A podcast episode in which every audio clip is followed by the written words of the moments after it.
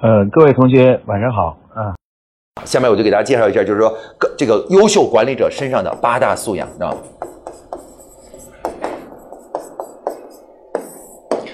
那么第一个是什么呢？第一个叫做责任心与使命感。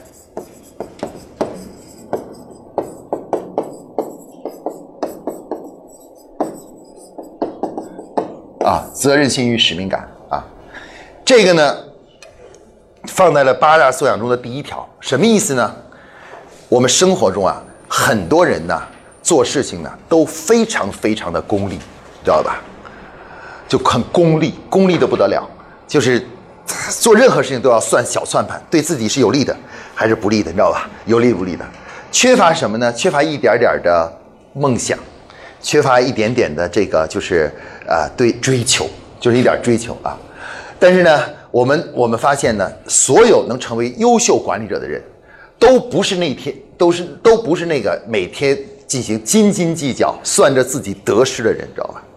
在关键的时候，有的时候他们就是为了一种理念，就是为了一种为了一种自己的信仰，就敢于去承担呃责任，承担那什么的。他们会克服自己身上那种斤斤计较，随时呢就是那种功利主义的那种呃这种方式，而去开始呢为自己为一种梦想去工作啊，有这样的素质。所以说，如果你发现一个员工在工作中老是什么事都斤斤计较的时候呢，我可以告诉你，这个人就肯定不适合做管理者，知道吧？因为管理者的第一个素质就是要求什么呢？就是有的时候要有点梦想，你知道吧？做一点事要有点情操，你知道吧？不能什么事儿都那么功利，你知道吧？如果那么功利的话，你就不愿意去做管理者，你就愿意做一个把自己的生活过好的这么一个普通的一个一个一个执行者啊。所以有的时候我看当一个员工。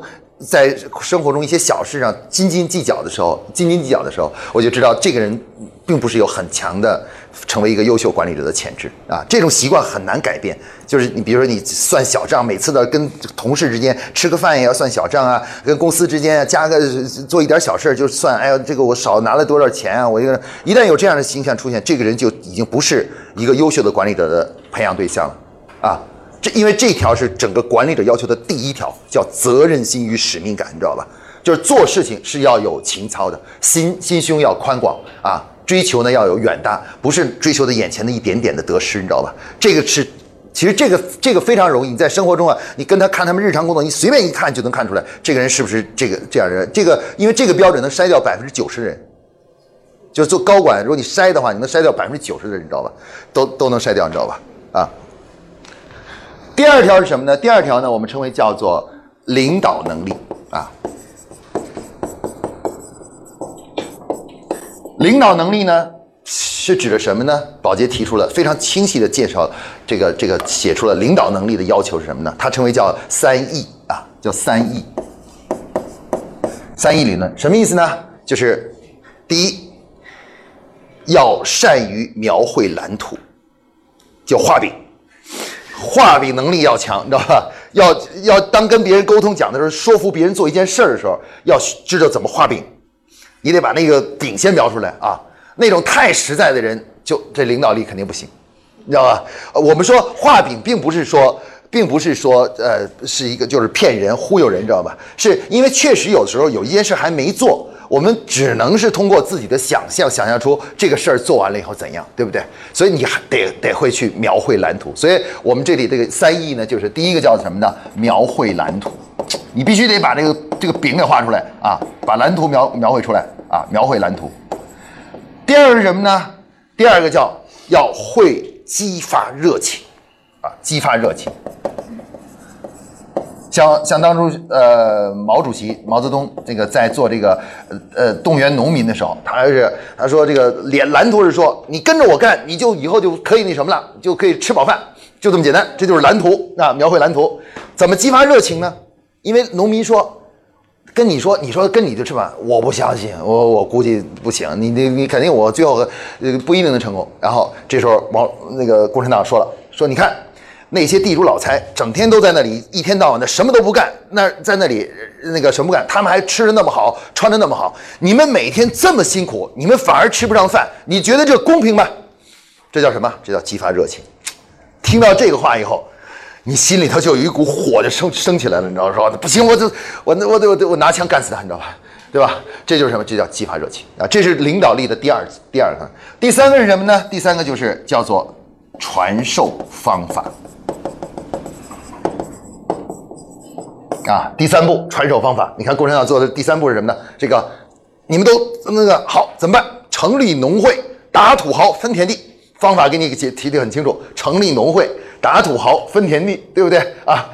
你看方法也出来了啊，有蓝图，有热情，有方法，哎，这个大家就跟着一块干了啊。这个是我们说一个判断一个人的领导力的一个，就这个人有没有领导力啊？其实我们在工作中你可以看到，有些特别年轻的人，然后有时候你仔细观察他，他身上就带有这种领导力。他平常生活中，他比如劝劝你跟他一块去卡拉 OK。他都给你先描绘蓝图，然后再描绘描绘激发热情，然后再那什么，再再给你传授说那个方法，说最近旁边开了一家特别好，那个音响效果特别好，你知道吧？啊，你那首歌我觉得特别好听，你真的要好好练练，你知道吧？对吧？激发热情，你知道吧？但呃，其实这个呢，其实是人的一种潜质，你知道吧？很多人你虽然很年轻，但他就有这种天生的潜质，但有些人可能很大年纪了都不具有这个潜质，知道吧？啊，所以这是一种潜能啊。好，我们因为时间缘故，我要讲的快一点啊。第三条是什么呢？第三条就是这个叫做呃呃思考与解决问题的能力啊，思考与解决问题的能力啊。这条呢提出了什么呢？思考是智商，这人确实得有点智商，知道吧？解决问题是什么意思呢？是要实干。啊，就是这个人必须是一个既能够思考问题，而且最重要是你得动手去干，你知道吗？你不能老是在这儿想，你知道吗？想半天你不去动手，这不行啊！这个领导管理者必须是既要有很清晰的思考，另外就是能够知行合一，就知道的东西和那个什么合一，你知道吧？要把这个想的东西要去实践啊，要去实践啊！这个呢就是第三条，第四条啊，这个计划能力啊，这种。啊，在前期啊，很好的进行宏观的整体安排的这种能力啊，这个问这个部分的话，大家如果感兴趣的话，我们有专门的课程给大家进行介绍，就是对这个管理者能力的那种介绍，包括我们会介绍怎么把这个转化成一个招聘和面试的一个工具啊，就是招聘这个优秀管理者的这样一个面试工具。宝洁是把这个作为招聘的工具的，你知道吧？招聘工具的啊，我今天只是给大家做一个简要介绍啊。第五条呢是什么呢？第五条就是优先级设置能力。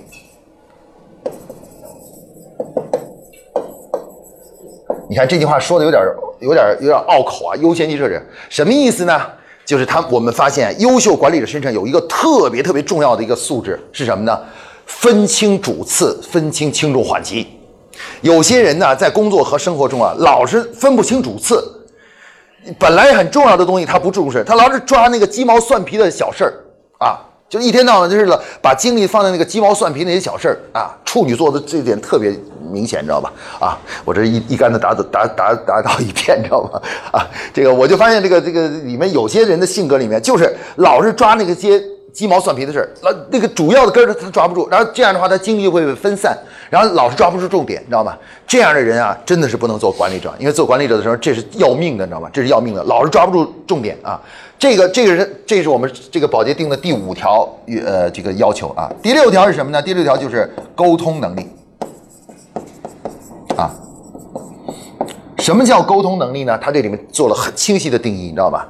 第一，沟通的意愿，当遇到矛盾的时候，不是互相抱怨或互相打击、互相那个敌对，你知道吗？而是先想办法去沟通。对吧？比如我向你提出一个需求啊，你你你如果是商家，你给我开，我要买这个东西，我说这多少钱啊？你给我开个价，你说这个价，这个这个是呃五百，对吧？啊五百，那你你看那个顾客，你就知道这个顾客是不是适合这个做管理者的。是管理者呢，他就会来跟你讲，哎呀，太贵了，我觉得你这个可以便宜点嘛，能便宜点吗？便宜点，你你看两百怎么样？对吧？哎，他这他是这样的，但是不适合管理者的人呢，他怎么做的？五百太贵了，走走走走吧，我走了，是吧？就连连沟通都懒得跟你沟通，就不跟你不跟你讲了，你知道吧？啊，就是这一点。第二点呢是什么呢？第二关于沟通的第二点叫换位思考，就是一个真正善于沟通的人啊，他总是先不直接下结论，即使对方说的内容很刺激他，他也不是下结论，而是什么呢？他要思问一问，对你为什么这样想？对吧？就你站在你的角度，为什么这么想？我们把这个称为叫什么呢？换位思考啊。这个部分呢，以后有机会咱们详细的沟通。因为今天这论坛时间比较短，我实在是没时间把它讲的太仔细，你知道吧？讲仔细啊。但是我告诉大家，这是一个非常第六项重要的能力。第七项是什么呢？团队，团队，呃，意识。啊，我们叫 teamwork，就是做工作的时候呢，要愿不愿意跟他人相互配合，还是喜欢自己单兵作战？啊，有些人呢，他干活他就喜欢一个人自个儿干，他觉得自个儿很强，很能力很强，甚至有的时候他觉得找别人来帮忙还更更更麻烦，你知道吧？啊，还是自个儿一个人干好，知道吧？啊，但是呢，如果想做成一个优秀的管理者呢，他就必须有一种很重要的理念，就是。用想尽办法和别人配合组组队去做事情，啊，那种整只想说什么干什么事儿都是一个人去干，就是一个人就是而且自个儿什么都很强啊，把自己各方面都打到很强的人，往往都不能成为优秀的管理者，啊，现在目前有一个呃，目前前一段时间我看一个统计很有意思，他说一个班里的学生啊，按照成绩排名的话，什么样排到什么样的位置人适合做管理者，他发现前十名都不适合，往往。就第一名到第十名都不适合，知道吗？一般来讲是第十名到第二十五名。如果这个班里有五十个人的话，第十名到二十五名是往往都会成为优秀的管理者，而且甚至很企业家的，可以成为优秀的企业家的，知道吧？啊，相反那个第一名到第十名，往往最后就是就是一个普通的打工的，就是一个高级的这个技术打工的，你知道吧？就打工的，你知道吧？啊，然后这个后面这个才能真正成为优秀的人嘛？为什么呢？因为企业家本身就是一个优秀的管理者，知道吧？你你哪怕你自己的学习成绩再好，但是你你不一定懂得管理，所以你不能成就一家企业啊。所以你可以看到我们大大家的身身边的同学，原来学习最好的那些人，很多都都混得很一般，而且都都没有什么事业。反而反而你，比如你们现在可能在以前班里的只排名呃，比如中中中游的，哎，你们反而做得越来越好。为什么呢？因为从管理的角度来讲，你们比他们更强，知道吧？真正那个咱们这个学校里的教育就是排在前面的，通常都是智商很高，情商很低，你知道吧？而管理呢，它要求智商与情商都要很高才行，才能够最后成为优秀的管理者啊，或者很均衡，均衡，你知道吧？啊，好了，第八个是什么呢？第八个呢就是创新能力啊，创新能力啊，就是不断的能够突破自我。啊，突破自我成，我们也可以称为叫成长力啊，就是一个管理者最重要的是要要有一种空杯心理，承认自己有些地方是不行的，不断的能够呃成长。那有些人呢，就是取得了一点成绩以后啊，就把自己就没有成长性了。所以我看我们现在新招来的员工的时候，我脑子里的经常有一个，就是老是在问自己说，我说他们这今天这次招来这几个人里面，哪个人的成长性最好？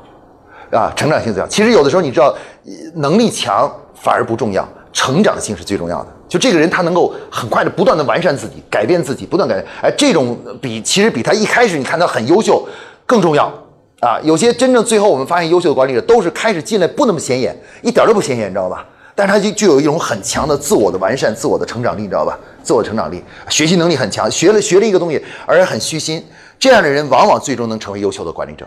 相反，那种就是一上来表现的很优秀，但是你发现你无论怎么给他讲什么，他都改不了，还是原来那样，他永远是那样，你知道吧？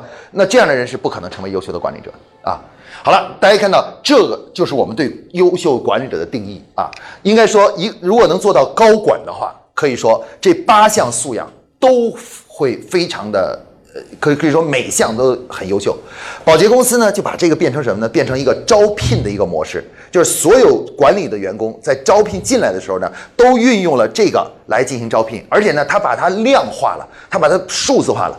他呢，给这个呢设定权重是一，这个权重第二个权重是一，这个权重是一，这个呢是零点八，这个是零点八，这个是零点八，这是零点六啊，零点六，然后在。面试的时候呢，他让考官呢就针对他这个八条呢，每个来进行打分，就这个人的这个方面打分是多少？分评分呢是从呃零到五啊五分，就每项都是零到五分啊零到零到五分，然后就是一项一项评，把这八项全部评一遍啊保这就是保洁的面试方法，就是把这个八个方面都按照零到五分一个一个评一遍啊评一遍。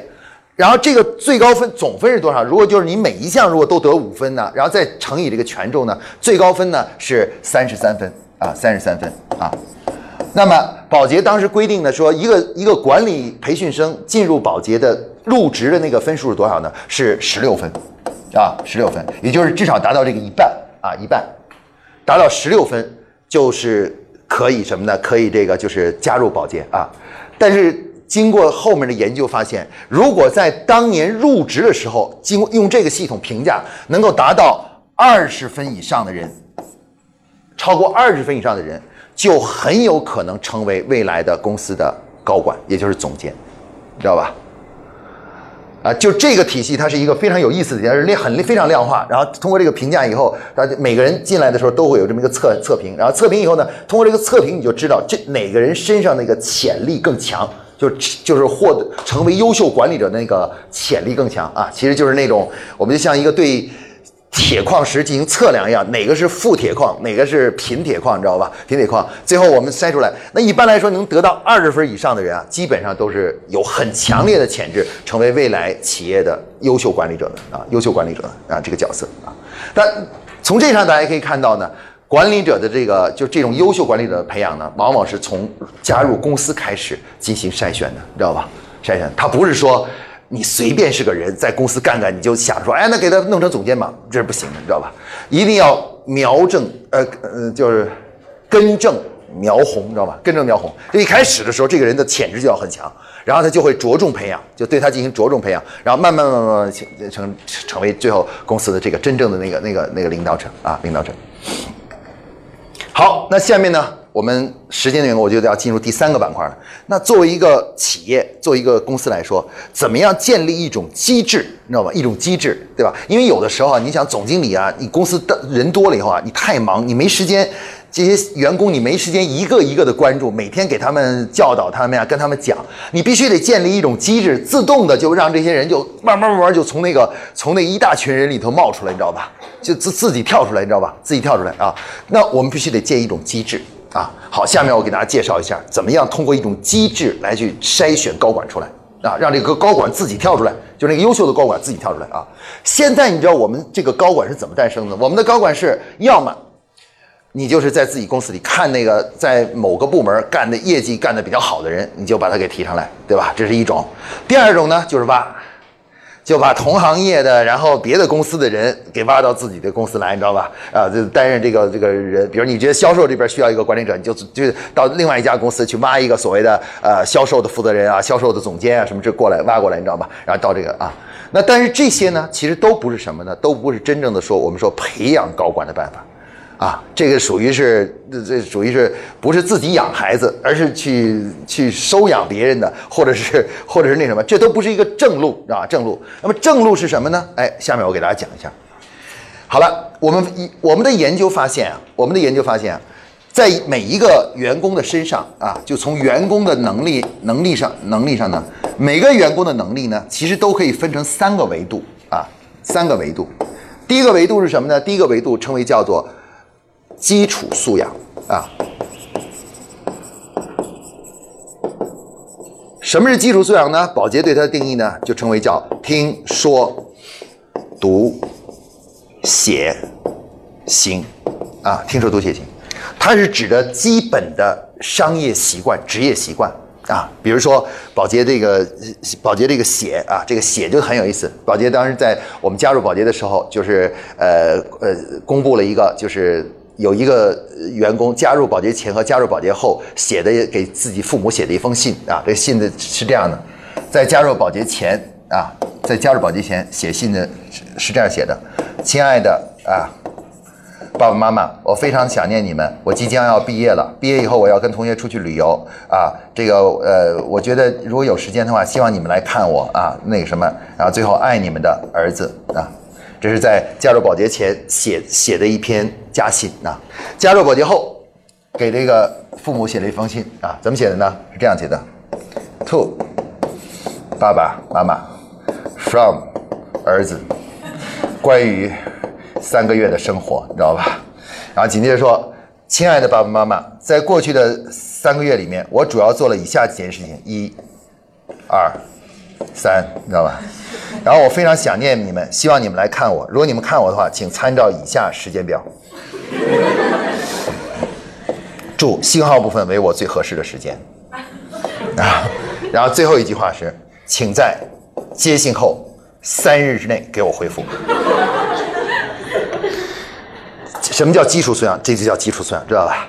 你看，呃，没有经过训练的就是这样的。如果我们每一个人在工作中写的东西都是这个鬼样子的话，你得费多少时间去看啊，去弄清楚他到底想说什么，你知道吧？如果都写成这个样子的话呢，哎，你觉得非常的清晰。虽然写家信确实不应该写成这个样子，一点感情都没有，对吧？啊，对吧？但是作为工作中呢，我们不需要谈太多的感情，更多的是谈具体的事情，对吧？事情。那那听说读写经是什么呢？就训练一个员工从思维、表达，呃，这个对概念的理解，这个写作。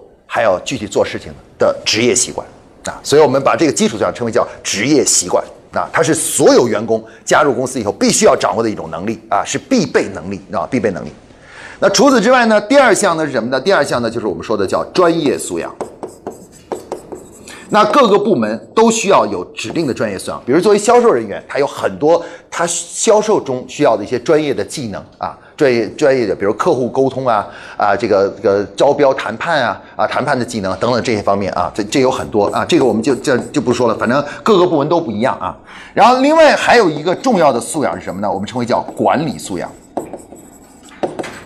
啊，管理素养，管理素养是什么呢？管理素养就是管理的水平。啊，就管理的能力啊，带团队、带队伍、带部门的这种能力，你知道吗？这种能力啊，那实际上我们发现呢，所有的人一个员工身上都有这三种不同的能力啊，不同的能力啊。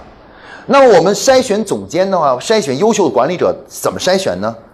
我们就应该啊，争取能够筛选到这种管理素养很强的人，把他给慢慢慢慢的给他。让他自己跳出来，一点一点的，最后变成什么呢？中间企业的高管啊。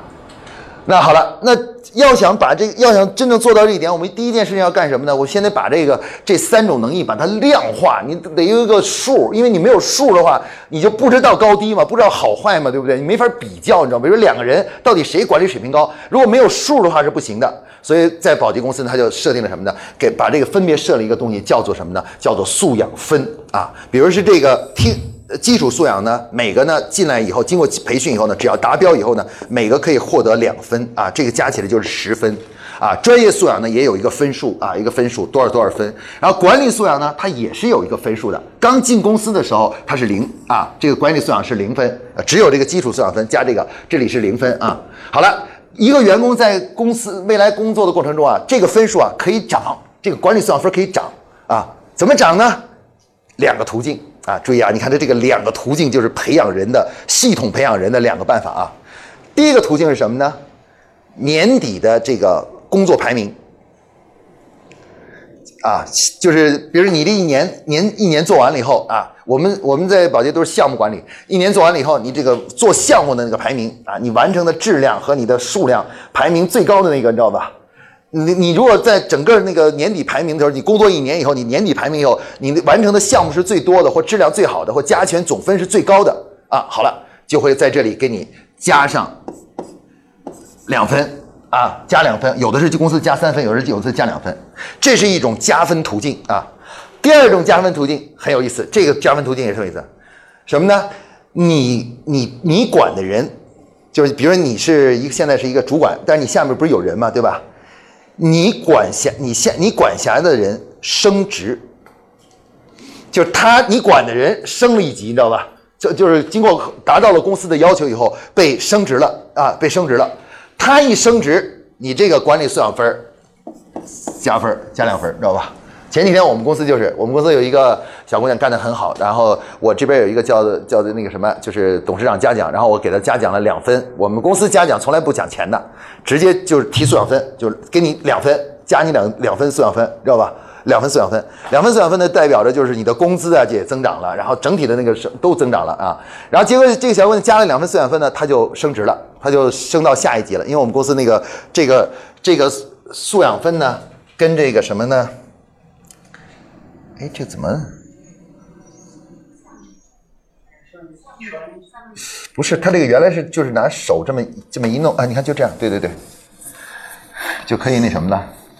呃，他我们公司是这样的，就是这个管理呢，我们有一个这个晋升路径，这是 M 一、M 二、M 三、M 四啊、M 五啊，有这么一个晋升路径，然后每个都对着具体的分儿，比如 M 呃 M 一呢就是十分儿。这个地方可能是十四分，这可能是十八分啊，这可能是二十五分，他这样对着的。结果这小姑娘呢，她在这里呢，她一升的话呢，嘣儿，她就超过十四分了。一超过十四分呢，她就从原来的 M 一呢就升到 M 二了，就升到 M 二了。其实最高兴的不是他，是他的上级，他的上级马上，他的上级现在是在这儿，上级在这里，你知道吧？这个分数在这儿，结果他上级嘣涨了两分，你知道吧？因他的晋升而涨了两分，呃，管理素养分。结果他上级原来是这里这十八吧，好像他上级原来是十五分，涨了两分以后就变成十七分，也就是说上级如果再涨一分的话呢，他上级就从 M 二就升到 M 三了，就又涨了一级，你知道吧？又涨了一级啊。那我们当时在宝洁都是这样的，我们脑子都很清楚，要想让自己升职，你知道吧？最重要的是我的下下级要升职。那这个他为什么要设定这样一个机制呢？他就是引导你去培养人、带人。否则的话，如果我没有这样的机制，你就会只做好自己的工作就行了。至于我下属，你爱怎么样怎么样，你水平高也好，水平低也好，反正你干成啥样都无所谓，对不对？我我反正没关系。但是像这种机制，它是这样的：你要想获得管理素养分，你要想升职，可以必须带人出来，把人带出来，你知道吧？要么你工作做得好，到年底一年可以加两分，对不对？要另外一个更快的办法是什么呢？如果你管着四个人，这四个人每个人都升职了的话，那还了得了，一下你加八分，你知道吧？你砰就上了，就是你升了好升好几级，你知道吧？上去你知道吧？升好几级，哎，这种机制的建立，就是筛选优秀管理者的这一个机制，因为我们发现所有的优秀的管理者一个重要的一个特点就是他善于去带人和培养人，而不是说只是自己干得好，知道吧？那不擅长带人，不擅长那那什么，就是他就只能管好自己的话，那只能他一个人很优秀，但是他他不能那什么。如果他要是善于带人，他可以培养出一批优秀的人出来，你知道吧？就他下面一起，比如销售也是一样，一个最优秀的销售人员是什么？是能带人的销售人员，就是不仅自己做得很好，而且最重要，他能带出好的销售人员来，你知道吧？就传授很多人，这样的话他才是最好的。你个人战力再强。你个人在场，你的能力也是有限的，就这点是有限的。所以你大家看到，这就是什么呢？这就是机制，它建立了这种就是内部的管理机制。他说你你想升职吗？你想那可以，你必须带人，要么你就是在年底排名。那年底排名一年就一次，就是只能涨两分两三分，对不对？对吧？你要想真正呃得到很快的晋升，最好的办法是什么呢？就是带人，带你把你下面的团队培养起来，对吧？那在这样的过程中，你大家试想一下。随着呃这个一个当一个员工加入公司以后，如果有这样一个机制的话，假如有一天他的这个这个素养分不断的增长，达到了我们对于总监的要求啊，比如总监是三十分啊，呃，比如三十六分啊，三达到这个要求的话，那这个人他一定是合格的高管。为什么？他这是靠培养了一大批的人，知道吧？再加上自己在工作中也做得不错，连续的累积，最后才成长到今天的这个所谓的高管的，你知道吧？所以这个人他一定绝对不可能是一个，呃，就是一个很烂的管理者，因为因为他既擅长培养人，同时自己也能把自己的日常工工作做得不错，你知道吧？啊，最后这个分数是一点一点累积起来的，所以最后这个人他一定是百分之九十九吧，他都是合格的一个高管，知道吧？那么其实这个呢，就是保洁公司培养高管的方式。保洁公司所有的高管都是从基层一层一层一层这样升上来的，知道吧？而且那个标准也都是统一的啊。他说呢，你涨这个分啊，其实这个分也是可以涨的，大家注意到这个分也是可以涨的啊。但是这个分涨，你不能升职，可以涨工资。你这个，比如说我我做了我做了一个项目，这个项目我我发明了一种新的做法，一个技术，你知道吧？你可以给大家讲一遍，然后把它变成流程。一旦你做成这样了以后，你这个分就涨了。这个地方就涨了。比如我销售里面有一个新的销售技术，怎么销售这个东西，卖这个东西一一种方法，我发明了这么一套说的那个哦，如果被大家公司认同的话，公司会给你提高专业素养分，比如给你加两分。那加两分，你可能一下子工资就涨了，基本工资涨了九百块钱，一千块钱涨了一千块钱的基本工资，你知道吧？但是这个跟你的升职没关系，你知道吧？你升职没关系啊。也就是说，有的你会发现。有很多员工如果加入公司的话，按在这个机制下，你就会发现有这个素养分机制的话，你就会发现什么呢？哎，他们哦过了比如两三年以后，你发现哦有一个人呢，呃这个这个方面分很高啊，就是得到很多这样分，然后所以他也有也有很大进步。但这个人显然是不是不适合什么呢？不适合做管理者的。为什么？因为他其实就是他的专业能力很强，所以他未来发展方向是什么呢？他要做成一个专家，就公司里的一个专家，你知道吧？而你会发现，同样是进公司的那批人里面，有些人这个方面的分数就特别高，你知道吧？哎，这个就是我们的未来的种子选手，就高管种子选手。那么大家看到这种方法叫什么呢？这种方法就是夸克推广的量化管理。我们为什么要讲量化管理呢？那就是为什么讲量化管理呢？原这个道理呢是这样的啊，因为我们都知道，管理也好，营销也好，都要走什么呢？走科学道路。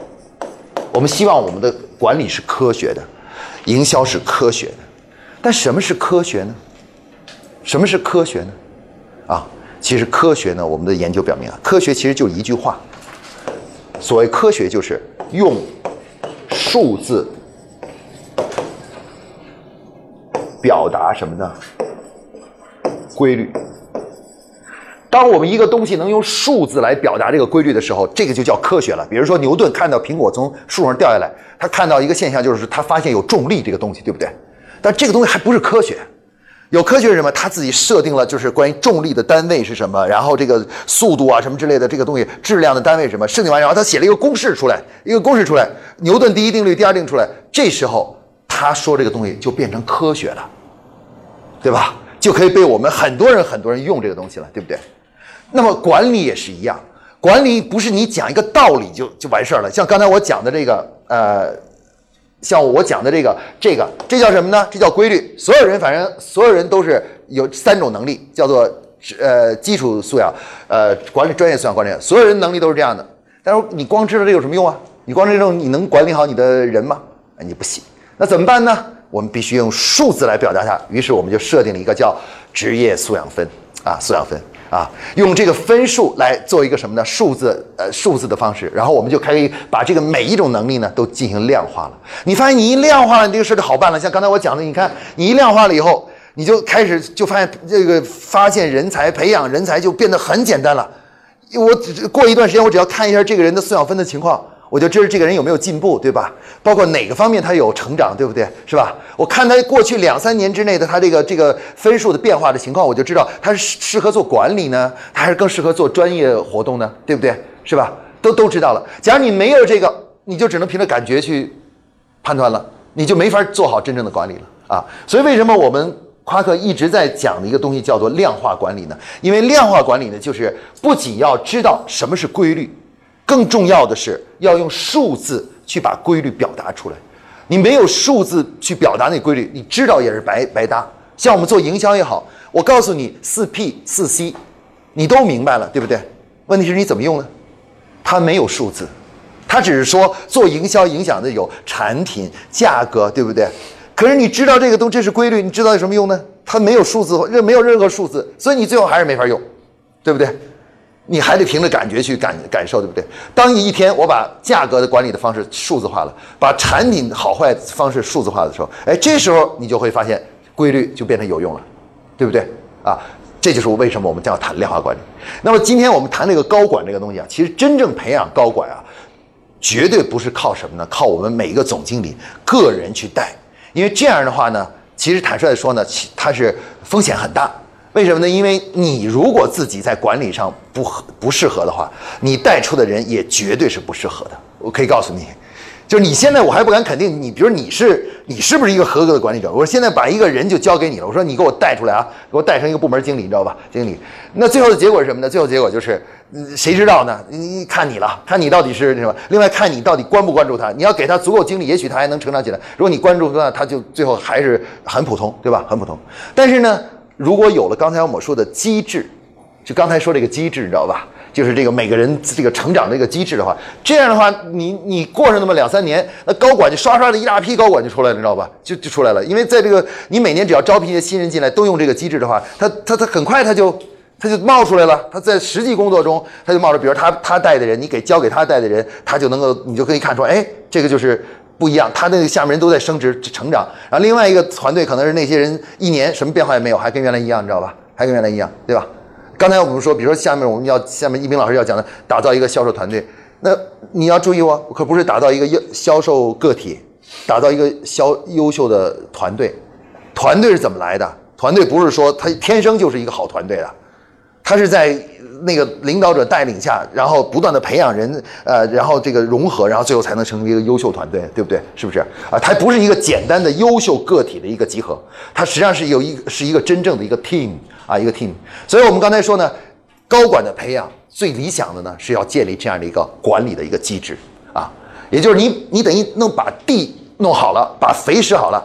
然后他们每一个员工进来以后，就像种子一样的，只要他是那块料，它在你这块土地上，它就一定能长成那个长成那个那个那个东西出来，你知道吧？啊，长成东西？这个就是我们说的培养高管的最合理的机制，啊，就是你提供土壤，让它去成长。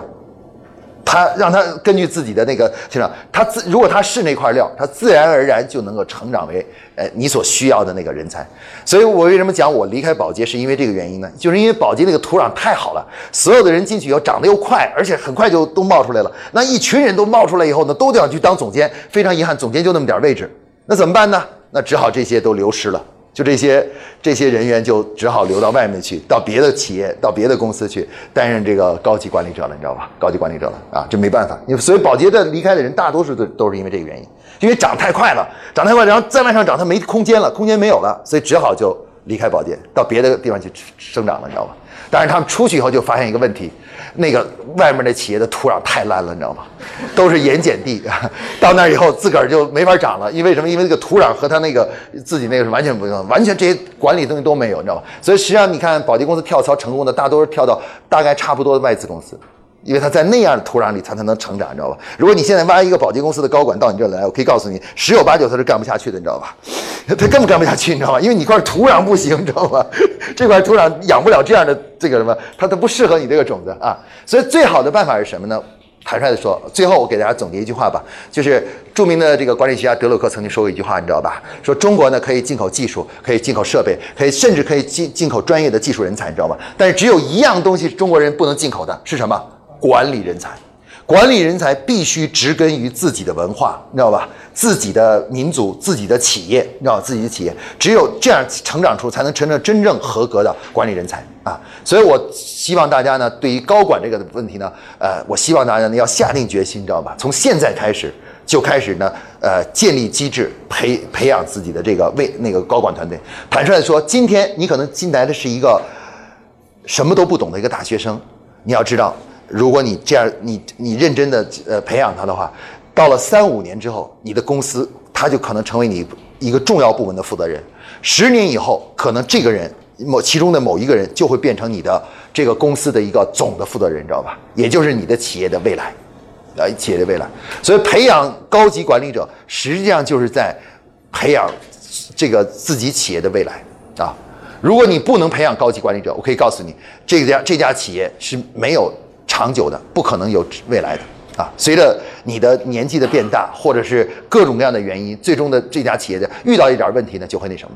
但只要高级管理者能够持续的诞生的话，这家公司哪怕面对再大的困难，它也不会倒下去的，你知道吧？倒下去的，因为这些人自然能想出办法来去应对这个这个东西。啊，应对这个东西啊，所以这个都重要意义呢，可以说是非常重要的啊。所以希望大家能够听完我今天这个课呢，呃，重视管理，然后同时呢要立刻行动，知道吧？立刻行动啊，争取那努力呢，在自己的组织组织内嘛加强管理，建立这种好的土壤啊，改改良土壤，最终呢让自己呢成为一个能够呃真正的。培养出人才并使自己持续发展的这么一家公司啊！我希望十五年以后、十年以后，假如我再搞这样的东西的时候，你们还都能在，还跟我说王老师，我们越做越好了，你知道吗？不是已经关门了，已经转行了啊！好，今天呢，我就给大家讲到这里啊，大家晚安啊。